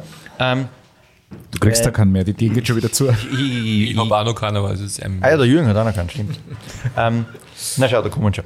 Ähm, na, was ich äh, zu dem Thema sagen möchte, ist mir sehr wichtig. Ich habe ähm, ja diese Woche diesen Artikel in, der, in einer dieser steirischen Tageszeitungen, danke vielmals, ähm, gesehen, wo äh, berichtet oder nicht berichtet wurde, dass ja jetzt eine Summe von 35 Millionen auf den Weg gebracht werden sollte, könnte oder wird, um im oststeirischen Hartberg ein 8000er Stadion hinzustellen. Ähm, dazu habe ich ein paar Fragen. Äh, also ich habe das gelesen, aber gesagt, ich habe Fragen. Erstens, wieso 8000? Habe ich dann erfahren, das hat damit zu tun, dass da auch äh, zum Beispiel Spiele des ÖFB-Damen-Nationalteams oder so ausgetragen werden könnten. Ich habe mich halt gefragt, geht das ÖFB-Nationalteam wirklich nach Hartberg für, Nation, für Spiel? Weiß ich jetzt nicht, aber wenn es da ein Stadion gibt, it, it may be. Ne? Aber dann habe ich mir halt wieder gefragt, ähm, der Durchschnitt in Hartberg an Besuchern, außer wenn Sturm kommt, ist so irgendwie zweieinhalbtausend. Und jetzt, jetzt haben sie irgendwie so, auf, oder 3000, so irgendwo in der Gegend. Sollen es 4000 sein? Weiß ich nicht. Dann ist das Stadion halt trotzdem immer halb leer. Ähm, fühlt sich halt meistens nicht so gut an und ist fürs Fernsehen nicht so cool, wenn das Stadion immer so leer ist. Ne? Ähm, und dann habe ich mich halt auch gefragt, 35 Mille ist, also entspricht wahrscheinlich den aktuellen Baukosten, aber es ist schon ein Batzen Geld da in Hartberg hingesetzt. Weißt du, was ist Rapidstadion kostet, Jürgen? 50 oder Ja, so, glaube ich. 50, gell? Ja gut, die haben aber früher gebaut, da war Aber Bauen noch ein man muss, bisschen. trotz der Abstriche, dass Hartberg mit Investoren arbeitet, bei Rapid ist es wie bei uns, das ist öffentliche Hand plus eigene Finanzierung. Genauso wie es Mhm. äh, Sturm vorhätte laut Konzept und das ist der große Unterschied. Aber trotzdem ist es offenbar dort schneller möglich, auf eine, auf eine Linie zu kommen, um irgendwas weiterzuentwickeln als bei uns, weil die Stadiondebatte beschäftigt jetzt allein nur mich und den Jauk in unserem Zwiegespräch, das ständig stattfindet, schon seit 2010, glaube ich, so ungefähr. Aber Herr Buch, es ist ja immer so gemein zu mir. ja, das ist schon ganz schön lang. Übrigens, Stefan, gell, hast gehört, mich und den Jauk. Gell? Wir sind noch immer bei Sie, ist der einzige Mensch bei Sturm, mit dem ich bei Sie bin, absichtlich. Er ärgert sich nämlich drüber. Aha, glaubst. Hat er gesagt einmal, ja. Das versteht er nicht, aber ist egal. Äh, wir werden irgendwann bei Du werden. Äh, aber der grundsätzliche Punkt ist der, dass es eben, und wir diskutieren ja das eh immer wieder da, die Frage ist, ist man bereit, irgendwie zu ermöglichen, dass Sturm auf dem Level weiterspielt in der österreichischen Liga oder nicht? Und ohne Stadion wird es irgendwann in ein paar Jahren soweit sein, dass nicht. Und jetzt mittlerweile sind beide Clubs auf einer Linie mit der, mit der Strategie, beide wollen das Gleiche, nur die Politik zieht nicht mit. Und wenn das nicht irgendwann passiert, sagt man quasi den Spitzenfußball auf dem Niveau, wo wir jetzt sind, ab und dann ist er nicht mehr da. Und wenn man das in Kauf nehmen will, dann wird man weiter so tun wie jetzt. Wenn man das nicht in Kauf nehmen will, wird es irgendeine Art von Unterstützung in naher Zukunft brauchen, weil sonst liegt das Thema irgendwie ewig auf Eis und man verliert den Anschluss. Da muss ich gleich anschließen. Das Problem, das ich darin sehe, ist halt, und das ist halt meine Ecke äh, in der Kommunikation, du musst das halt irgendwann für alle Menschen verständlich machen, was die Konsequenz ist. Und das ist das, was ich an Kritik dem Verein schon angedeihen lassen muss. Dieses verständlich machen, was die Konsequenz ist, wenn nicht, das passiert noch zu wenig. Und ich verstehe ehrlich gesagt mittlerweile, solange wie die Diskussion schon ist, nicht mehr, warum man es nicht zuspitzt. Das geht mir nicht mehr ein. Die ich habe da schon Argumente gehört, die kann ich mittlerweile nicht mehr teilen, weil äh, ich weiß nicht, worauf man noch warten will. Man muss ganz klar machen, wenn diese Möglichkeit für Sturm nicht besteht, den, es geht um den monatlichen Cashflow, den du erlöst, wenn du spülst und für die Co um die Co-Verwertung einer Spielstätte. Das ist das, wo du sozusagen auf, a, auf einen anderen Cashflow kommst. Und wenn wir in den andere Cashflow-Situation nicht kommen, dann wird es mit dem jetzt schon steigenden Gehaltsniveau innerhalb dieser Truppe und einem potenziellen Weiterkommen extrem schwierig werden. Es wird extrem schwierig werden in Richtung, man will äh, die Facilities für die Damen, für die Nachwuchsmannschaften, für Sturm 2 ausbauen. Man will dort auch nachlegen, man will dort die Teams vergrößern. Jetzt meine ich jetzt nicht spielerisch, sondern die Betreuerinnen-Teams. Also es gibt ja, das Presseteam gehört vergrößert, finde ich. Äh, also jetzt nicht körperlich, sondern in Köpfen. Und ich bin der Meinung, für das brauchen wir alles Geld und das muss irgendwo her. Und wenn ich diese Einnahmequelle eben nicht habe, die andere sich jetzt schaffen oder geschafft kriegen durch die öffentliche Hand, teilweise oder zum größten Teil, da muss ich ganz ehrlich sagen, das ist eine Wettbewerbsverzerrung und ein Riesennachteil für Sturm und irgendwann wird man da wohl Rasa machen müssen und sagen, okay Freunde, entweder oder ihr seid quasi die, denen wir jetzt geschichtlich das Marschall aufhängen. Ihr seid dran schuld, dass das mit Top-Profifußball in, in, Graz nichts mehr wird. Man wird es irgendwann so zuspitzen müssen, damit es Greti und Pletti auch versteht. Das muss man ganz ehrlich sagen. Ja, Stefan? Also ist überhaupt nichts zum Hinzufügen. Also ist alles gesagt. Das wirklich. war nicht mein Plan. Ihr, ihr habt so aus der Seele gesprochen. Also wirklich die, die Punkte angesprochen, was äh, ja, mir auch so im Kopf rumschwirren und äh, lauter Experten da. das ist wirklich cool. Ja, ist es, es ist ja in Wirklichkeit auch für den, für den Fan, der wirklich in der Thematik ist, nicht zu verstehen. In Linz kriegt Blau-Weiß ein Stadion, Schmuck, neu und fesch, mhm. für äh, möglicherweise Erstligist und die haben es quasi bald fertig. Und bei uns geht's nicht. Es ist einfach, es ist einfach nicht zu verstehen mittlerweile. Vor allem, wenn es nur annähernd stimmt, was die Rechenaufgabe äh, des Sturmpräsidiums sagt, dass es in Wirklichkeit mittelfristiger Ersparnis für die Stadt ist, wenn sie das liebe neue Stadion abgeben. Soll es von mir als ein Nullsummenspiel sein oder was auch immer, aber jedenfalls gibt es keinen finanziellen Nachteil fürs Stadtbudget. Es ist einfach eine Frage, wie man das politisch verkauft und das wird nicht gemacht. Mhm. Ja, okay. Themenwechsel. Ähm, Sturm spielt ja aktuell sehr erfolgreich und man hat den Eindruck, dass es in der Mannschaft auch hinsichtlich der Chemie passt. Äh, wie wichtig ist es dir, äh, dass du dich mit deinen Kollegen auch verstehst oder ist das alles eine sehr professionelle Angelegenheit, beziehungsweise würdest du sogar sagen, dass die gemeinschaftliche Ebene äh, noch diese extra Prozent an Erfolgspotenzial ausmachen könnte? Ja, das letzte mhm. würde ich schon so sehen. Äh, ist ganz wichtig, dass, dass schon das Denken in der, in der Truppe, ob es jetzt es betrifft nicht nur die Mannschaft, sondern die Betreuer, da gibt es ja um die Mannschaft auch äh, viele, die da mithackeln, mhm. dass die äh, alle das, das gleiche Denken irgendwie haben. Und das ist immer, äh, ich glaube, der, der Günther Neukirchner hat so gut gesagt, ja, immer nach vorne im Traktor oder so schauen, nicht nach hinten am Acker. Mhm. Aber mhm. das, ist, äh, das ist ganz wichtig. Ähm, ja, es muss nicht immer alles so freundschaftlich sein. Es, muss, es kann schon Reibereien geben in der Mannschaft. Also es muss schon äh, ja, gärig sein in einer Mannschaft, ähm, weil sonst ist es auch dann zu clean und dann passt es auch nicht. Also es soll schon Reibereien geben, auch im Training, aber grundsätzlich äh, ja, soll das dann in einem gewissen Rahmen sein. Mhm. Und wenn man da hinkommt, äh, dass man sich dann äh, äh im Training, äh, ja, bei den Spielchen und so nichts gönnt und nicht verlieren kann, dann ist man auf dem richtigen Weg. Und da haben wir wirklich, äh, ja. Wer ist denn der Ehrgeizigste in den Trainingsspielchen? ja. Nach dir. also ich bin ein ganz schlechter Verlierer. Okay. es traut sich schon gar kein Trainer mehr, irgendein Spielchen zu leiten als Schiedsrichter, weil da gibt es immer Diskussionen. Aber wenn es viele mhm. in der Mannschaft sind, die da wirklich schlechte Verlierer sind, das, das klingt jetzt so, ja, mhm. schlechter Verlierer, man muss ja guter Verlierer sein. Mhm. Man, man soll das nicht, äh, das Denken drin haben, ja, ja, da verliere ich halt, ist ja wurscht. Also mhm. da muss schon ein gewisser Ehrgeiz in der Truppe sein und wenn das über ein ganzes Kollektiv drüber gespannt wird, dann ist man am richtigen Weg. Es und, ist, ist okay. Und, und ich finde, dass dieses Denken gerade bei uns wirklich gut drin ist. Jetzt müssen wir aber nochmal fragen, wer mhm. verliert noch nicht gut? Ja, ich könnte jetzt einige aufzählen. Ja, ja dann, dann oute halt einen, von dem du weißt, der ist da nicht bei ist. Ja, äh, also ich kann jetzt nur. Oder sollen wir raten, letzter, sagst, ja. Nein, also okay. ich, es ist immer, also es, es poppt dann immer wieder mal einer auf, der dann diskutieren anfängt, aber letzte Woche war es der, der Schneggi, der Schneck, äh, der da sehr, sehr viel diskutiert hat ja, und mhm. überhaupt nicht verlieren kann. Also das ist eine neue Facetten gewesen, was ich überhaupt nicht von ihm kenne. Aber ist ja gut so, ja, dass, man, dass man sieht, dass er, ja, wir spielen ja immer so Grand Slam, da geht es ja um Punkte und mhm. ist ganz wichtig. Und da kommen dann immer die Charaktere ein bisschen raus. Aber irgendwie ist, also es gibt natürlich ein paar, die nichts sagen, aber es sind wenige. Also die meisten sind da sehr ehrgeizig und mhm. ich finde, das ist ein guter Charakter. als, als Spieler. Es macht ja selbst in einer Hobbymannschaft keinen Spaß, wenn es ein paar wurscht ist. Voll.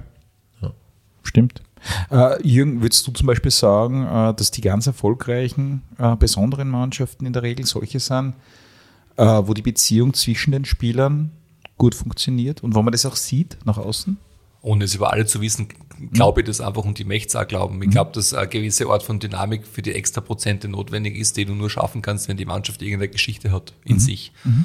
Und nicht, wenn das irgendwie Paris Saint-Germain ist, wo man sieht, dass man mit dem meisten Geld auch nicht Champions League-Sieger wird. Also ich glaube schon, dass die, die Geschichte von einem Trainerteam abwärts in eine Mannschaft hinein mit einer gewissen Dynamik notwendig ist, um das letzte Prozent zu schaffen. Das glaube ich einfach. Mhm. Der Max Kruse hat das jetzt jüngst äh, über Union Berlin gesagt. Er hat gesagt, bei Union war das so, dass halt fünf, sechs Spieler nach dem Spiel oder nach dem Training äh, essen gegangen sind miteinander.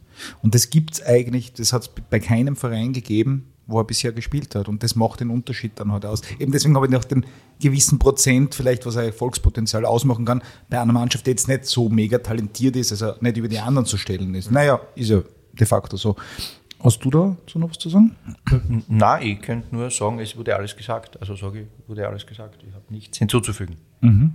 Jetzt muss ich kurz äh, scannen bei meiner Frage. Ähm, gibt es, genau, das wollte ich noch fragen, ganz direkt herausgefragt in der Mannschaft unterschiedliche Gruppen, die sie zusammentun? Äh, alt und jung oder nach Herkunft? Also ist es üblich so generell? Natürlich. Ja? Also finde ich ja nichts mhm. Schlechtes dran. Es gibt immer so Gruppen, die halt äh, vielleicht dann äh, ein bisschen, also gemeinsam, also das gleiche Denken haben, äh, mhm. äh, gemeinsam irgendwie anders dicken. Ja. Das gibt es immer. Es gibt die jungen Spieler, es gibt natürlich dann die Arrivierten, die sich vielleicht äh, auf einer anderen Ebene verstehen. Es gibt die, die gerne unterwegs sind. Die schon ja. Boccia spielen, die Arrivierten. Ja, die okay. Boccia spielen, ja. Also, oder schon Autokindersitz haben und so.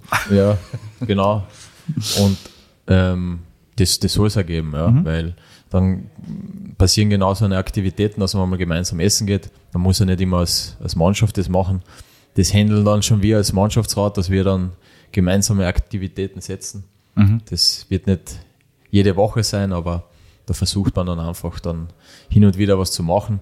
Mhm. Aber Gruppenbildungen äh, finde ich gar nichts Schlimmes, ist vielleicht sogar was Positives. Mhm. Äh, ja, da kann man dann ähm, ja diese Charaktere einfach, die kommen zusammen, das, die denken gleich, die dicken gleich und können sich gut austauschen und das ist immer äh, ja ist immer ganz gut, wenn man zum Reden kommt als, als Spieler. Mhm. Äh, es gibt auch einige Leute, die nicht oder sehr wenig Deutsch sprechen äh, in der Mannschaft. Wie funktioniert die Kommunikation bei denen oder mit denen im Training auf dem Feld und abseits, also zum Beispiel mit Asa? Und Co. Asa. Der Trainer sagt so. Der Coach sagt immer Asa. Das haben wir nur adaptiert. So, das ist ein Running Gag. AFA, AFA haben wir auch schon gehört. Ja. Nein, also grundsätzlich Englisch ist ja, äh, ja, da ist jeder bewandert von den Jungs. Ähm, mhm. Der eine oder andere kann es vielleicht nicht so, aber mhm. die Fußballersprache ist ganz easy irgendwie. Mhm. Man redet dann über ja, einfache Sachen, wo man mit, sich mit Hand und Fiers verständigen kann. Okay.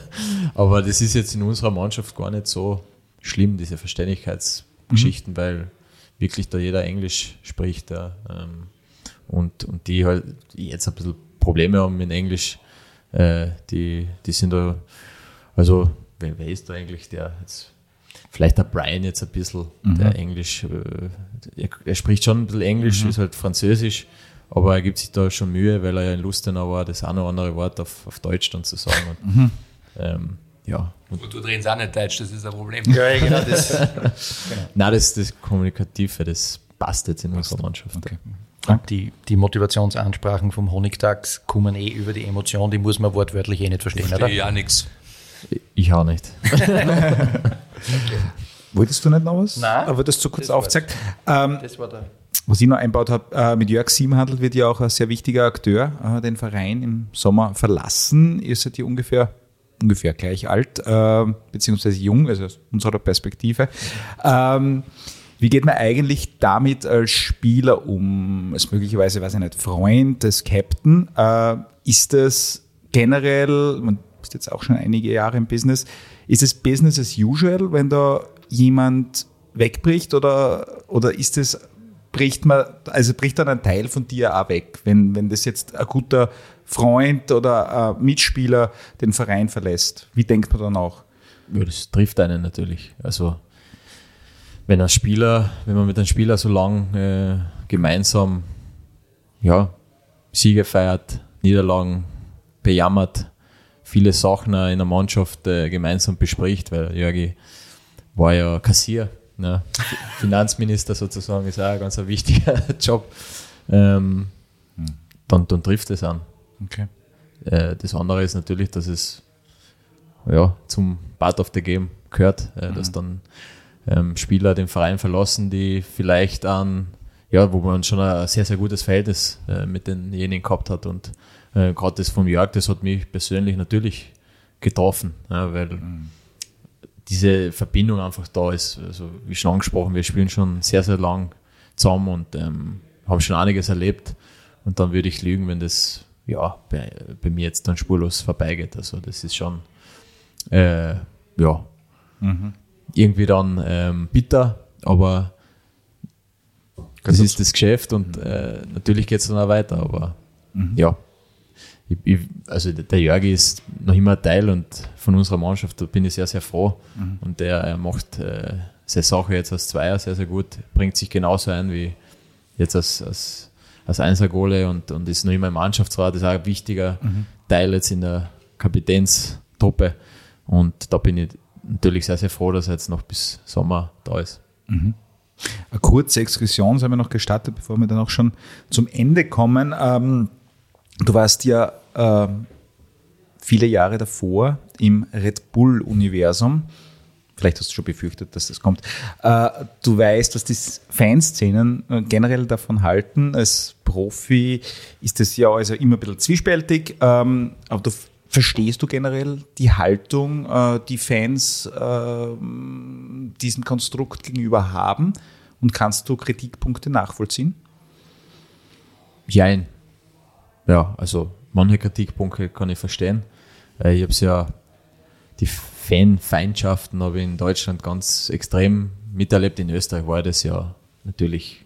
Ja, damals war es ja noch ganz frisch in ja, Deutschland, ja. War, in Österreich war es auch nicht so extrem. Ja. In, in, Deutschland äh, kann ich mich erinnern, dass da äh, dann schon der eine oder andere Ultra irgendwo aufgetaucht ist im Mannschaftshotel oder das Feuerwerk gegeben hat vom, vom Spiel in der Nacht. Oder da hat es einige Aktionen gegeben. Also da war das ein bisschen krasser. Ähm, mittlerweile hat es sich in Deutschland auch schon ein bisschen gebessert, die, der, der Blickwinkel auf dieses. Konstrukt mhm. Red Bull.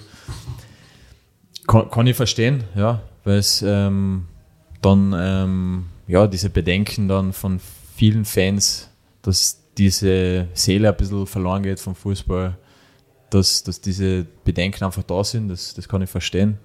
Nichtsdestotrotz muss ich dann schon sagen, dass jetzt an äh, Salzburg zum Beispiel in Österreich, äh, die müssen jetzt nicht immer Meister werden natürlich, aber mhm. es, aus meiner Sicht heben sie schon äh, die, das Niveau. Ja, weil äh, jeder Verein, Sturm, ob es Rapid ist, müssen schauen, dass der Anschluss zu, zu Red Bull da verringert wird. Und ja, dadurch, nicht. Ja, ist eh wurscht, aber Sturm jetzt einmal.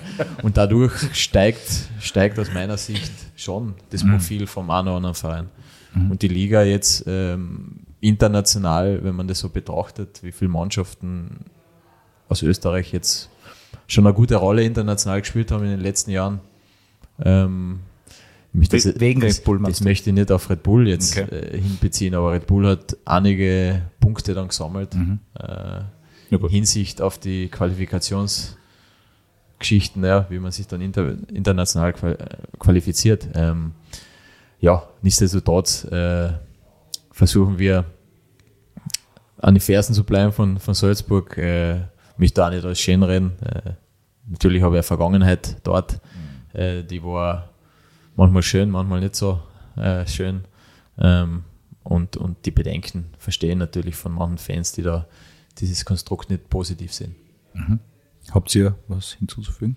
Obwohl, ich glaube, in meinem Leben schon alles gesagt. Das stimmt, Jürgen. Nein, ich, ich möchte nur sagen, dass ich, ich, verstehe auch das, was der Stefan sagt. Ich bin halt dann immer der Meinung, man kann auf das Ding zwei Perspektiven haben. Man kann ja die sportliche Leistung und das Fußballphilosophische, was sie da gemacht haben, und ihren daraus resultierenden Erfolg, das kann man wertschätzen. Und das hat unsere Liga sicher auch ein Stück weit gut getan, weil man eben gesehen hat, okay, man könnte das Ganze auch anders denken. Ich glaube, der Red Bull Fußball hat auf sehr viele Mannschaften in Österreich einen gewissen spielerischen Einfluss gehabt. Ob das jetzt gut ist, dass es unsere Liga so eine dermaßen eine Pressing-Liga geworden ist, ja gut, das kann man auf einem anderen Tisch diskutieren, aber ist halt so. Ne? Aber was man schon dann aus meiner Sicht, und das, das gilt das wertzuschätzen, ist in Ordnung, das haben gut gemacht, was man davon trennen muss, ist die Kritik am Konstrukt. Ne? Und ich glaube, das sind die zwei Dinge, die man auseinanderhalten sollte. Und dann ist eben die sportliche Wertschätzung in Ordnung, aber sie müssen halt damit leben, dass man sie für das kritisiert, wie sie es machen, wie sie mit ihren großen finanziellen Möglichkeiten nationale Wettbewerbe verzehren. Das, die, mit der Kritik müssen sie, glaube ich, umgehen. Ich habe eh das Gefühl, dass das denen komplett egal ist. Ne? Insofern habe ich auch kein Problem damit, das zu kritisieren. Ne? Das mhm. Wollte ich nur noch angefügt haben. Uh, Stefan, wir sind bald an der neuralgischen Stelle dieser Meisterschaft angelangt, uh, dort, wo die Punkte geteilt werden. Uh, bislang war die Saison ja sehr erfolgreich. Darüber müssen wir, glaube ich, nicht diskutieren. Um, kommt die Phase mit doch einigen Verletzungen jetzt und dem ein oder anderen Spieler vielleicht nicht ganz in Bestform, ein wenig zu einer Unzeit, kurz vor der Meistergruppe ähm, und dem Cup-Halbfinale? Oder glaubst du, das ist alles in Summe trotzdem ganz gut getimt? Die Verletzungen? Nein, die Verletzungen nicht, aber wie das jetzt so läuft, immer Verletzungen haben mehrere Mannschaften Nein, oder so. Aber ist das alles im, im Rahmen? Nein, ich denke, es ist alles im Rahmen. Also mhm. wir haben einen Herbst gehabt, wo wir wenig Verletzungen gehabt haben, obwohl wir richtig hohe Belastung gehabt haben. Ähm, das hat mich ehrlich gesagt gewundert, dass wir da so gut durchkommen sind. Und jetzt sind, äh, sind ein paar Verletzungen aufgetreten, die jetzt aber nicht schwerwiegend sind. Also da muss man bis auf den Willi Böwing, das, mhm. war, das war im Herbst, das was ein bisschen schwerwiegender war, ähm, muss ich dann schon sagen, dass wir äh, von Timing kann man nicht reden bei einer Verletzung, aber äh, wenn jetzt die, die Jungs so hernehmen, die jetzt noch angeschlagen sind, die sind auf dem Weg der Besserung, die werden bald wieder zur Verfügung stehen. Und ähm, ja, und dann geht es natürlich in die heiße Phase und äh, da bin ich guter Dinge, dass der Trainer dann die Qual der Wahl haben wird, weil wir haben wirklich in der Breite einen sehr, sehr guten Kader. Mhm. Und ähm, ja, wie man gesehen hat, können wir einiges kompensieren. Nicht alles. Mhm. Ähm, aber wir sind gut aufgestellt und natürlich wird der eine oder andere Verletzte, der jetzt zurückkommt, noch ein bisschen Zeit brauchen. Mhm. Aber in der heißen Phase glaube ich, dass wir da gut gerüstet sind. Mhm. Frank, du Das heißt, ich, ich, ich fasse kurz zusammen und spechtel mit einem Auge wieder zur Pressestelle hinüber. Ähm, es könnte sich ausgehen in der Meistergruppe, Jancha, Ayeti und Kitaschwili zur Verfügung zu haben? Wann ist, wann ist die, wann ist die Meistergruppe? Das Drei dauert Wochen. noch ein bisschen. Ja. Drei Wochen. Ist, ist realistisch, ja, weil äh, unsere, unsere Physioabteilung arbeitet auf Hochtouren, die arbeiten wirklich auf sehr hohem Niveau. Ähm, Wüttrich ist ja sehr schnell wieder zurückgekommen. Mhm. Äh, ich war ja äh, in der Vorbereitung verletzt, bin mhm. auch relativ schnell mit einem Muskelfaserriss wieder äh, zur Verfügung gestanden. Und wenn ich mir das so anschaue, könnte, könnte passieren. Ja. Also du siehst sie schon laufen in höherem Tempo, die Herren. Ich laufe nicht mehr in hohem Tempo. Sie laufen doch nicht. Immer sehr hohes Tempo. okay. Aber, äh, Jürgen, bevor ich die Frage dann an dich äh, weitergehen möchte, den Chef das noch ganz kurz fragen. Äh, Hand aufs Herz, wie konkret spricht man intern tatsächlich über die Chance, Salzburg vielleicht einholen zu können in dieser Saison? Ah, ja. Ich frage das jetzt also, einfach. Hand, Hand aufs Herz. Ähm, natürlich äh, aufgrund des, des äh, Cup-Spiels jetzt, äh, äh, ja, wir wissen auf ein Spiel gesehen, mhm. dass wir Salzburg sehr, sehr wehtun können. Was, was dann schwierig ist für uns zu analysieren, ist wirklich dann ähm, auf diese Dauermeisterschaft, Meister, Meisterrunde, äh, wie wir da performen können, aber grundsätzlich finde ich da nichts Schlechtes, wenn wir das zum Thema machen, dass wir Salzburg schon einmal äh, ja, einen Fight bieten wollen. Mhm. Ja, und, und da muss man uns halt versuchen, in eine gute Position zu bringen. Also das ist der Tenor jetzt in der Mannschaft, mhm. dass wir einfach versuchen, in einen Fight zu kommen äh, mit, mit Red Bull und dann in die letzten Runde, in die letzten Runden zu sehen, ja, wie es dann auf das reagieren. Also das ist schon ein Thema in der Mannschaft, mhm. aber von Meister äh, ist jetzt ja Meister. Natürlich will man gern Meister werden. Ja, es wäre ja jetzt eine, irgendwie komisch, wenn man sagt, ja, man will Zweiter werden. Ja. Das wäre ja irgendwie komisch. Aber der realistische Tenor ist schon, ähm, dass vieles gut laufen muss, dass wir Salzburg da ähm, einholen können. Mhm. Jürgen, kannst du dich erinnern, die Frage, die wir gestellt haben, letztens, wie wir eine Flasche Wein zu dritt getrunken haben, nachdem?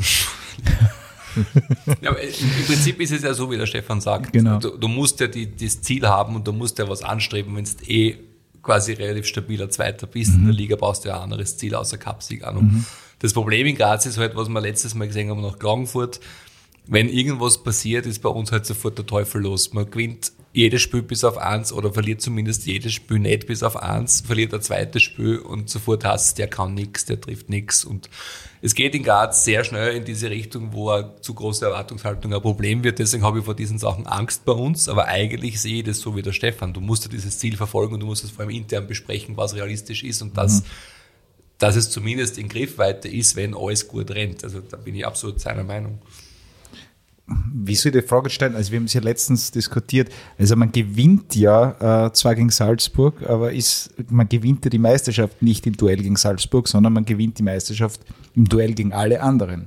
Oder? Ja, aber das Schaut's ist, eben, das ist aber dann, wo das Geld gewinnt, weil im Endeffekt die Konstanz ja. und die noch höhere Stabilität hat halt Red Bull mhm. und deswegen haben die halt keine Ausrutscher wie wir. Das ist der Unterschied. Mhm. Gegen sie selber tun wir uns eh ganz gut. Konstanz, ja. Mhm. Also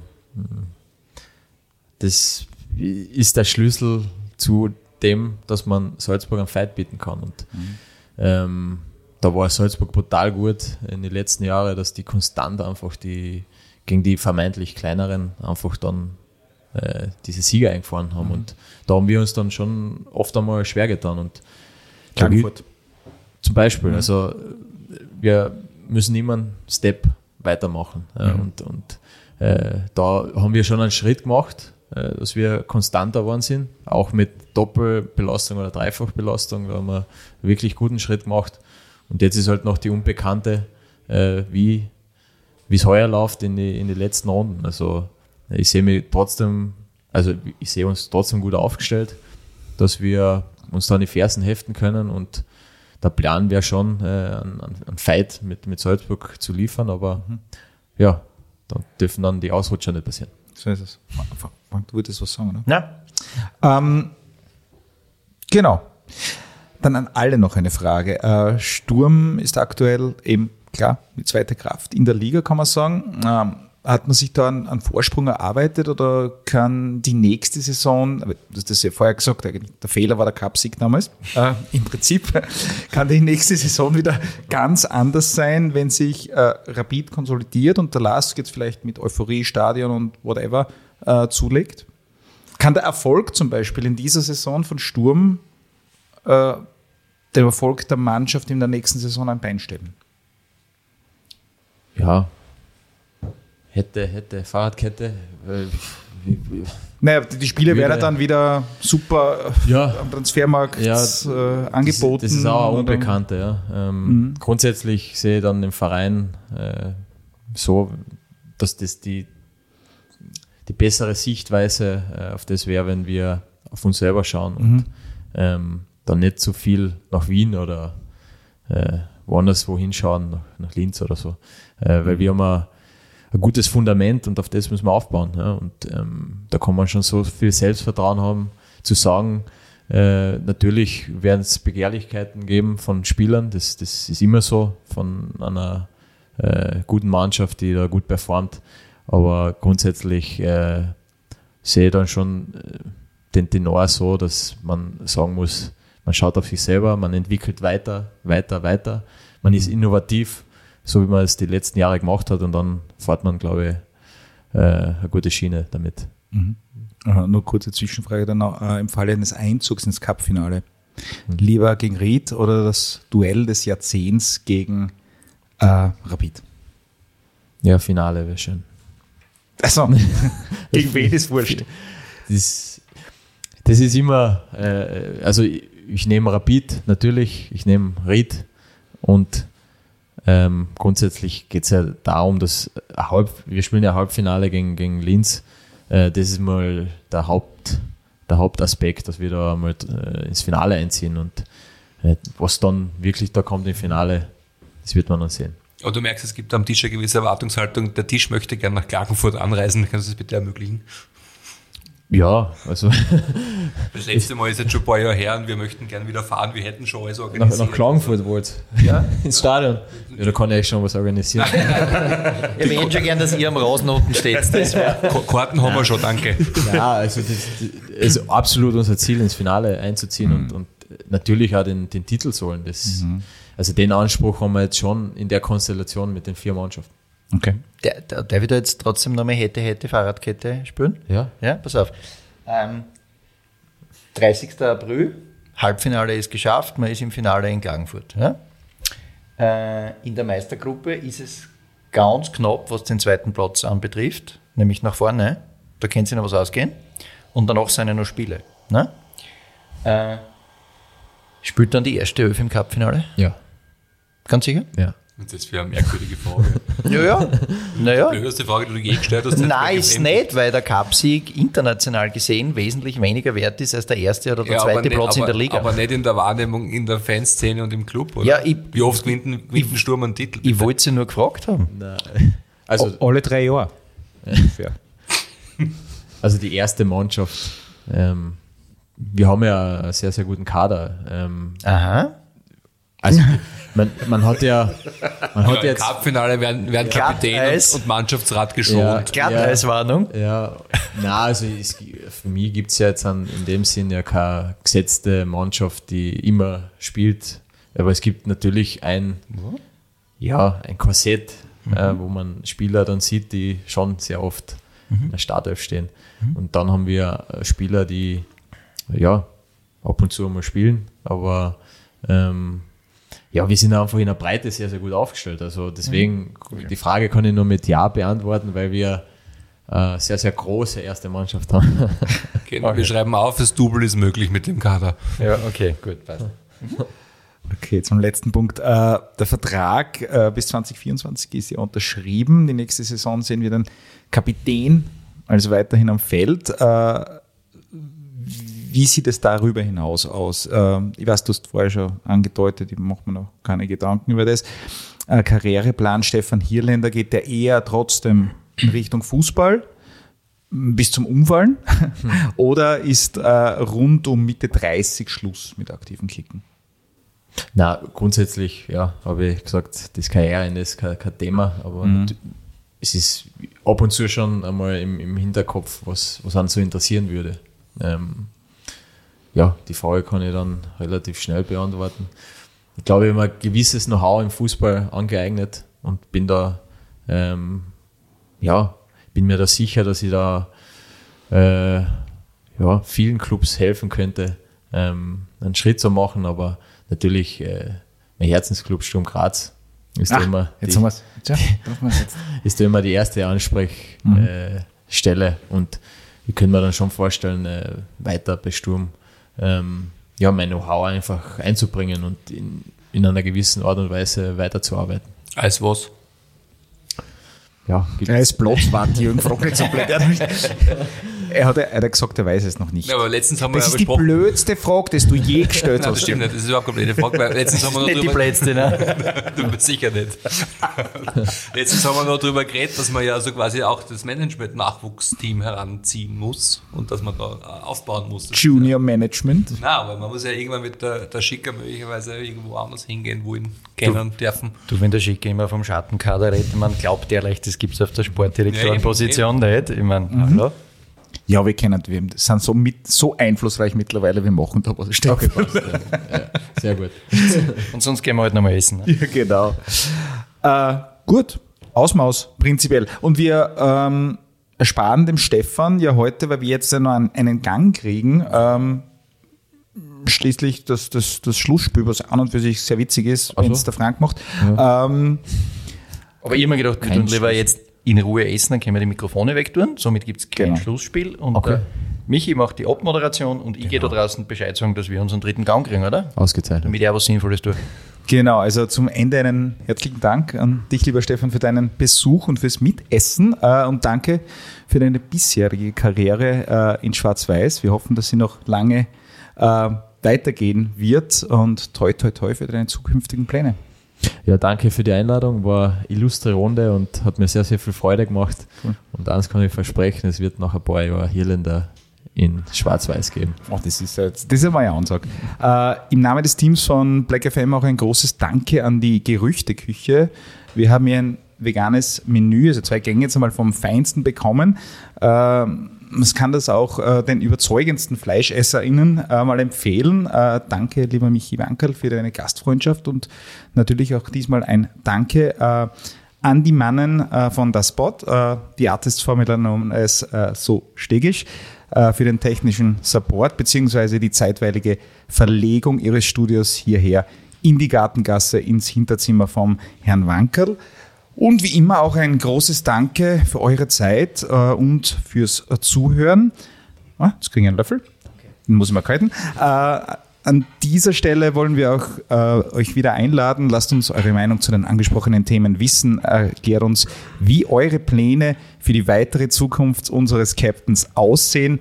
Postet eure Vorschläge oder Glückwünsche und vor allem euer Lob für den Stefan auf Black FM.at auf unserer Facebook-Seite und Instagram. Und wenn ihr das gehört habt und uns jetzt, weil der Captain ein so sympathischer Gesprächspartner war, uns so richtig mögt, dann freuen wir uns über fünf Sterne in Podcast-Apps eurer Wahl und vielleicht ein Like oder Follow oder ein Abo für unsere Social Media Präsenz.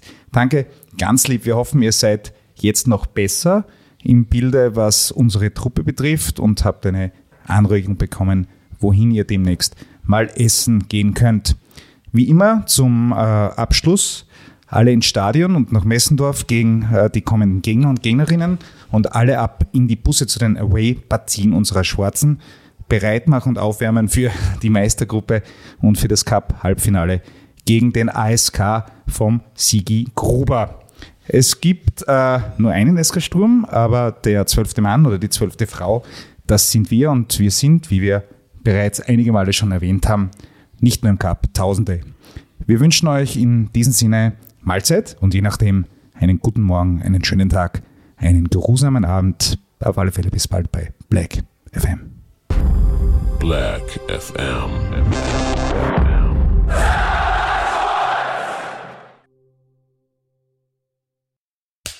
Cut. Und wer hat's produziert? Das Pod deine Podcast-Agentur.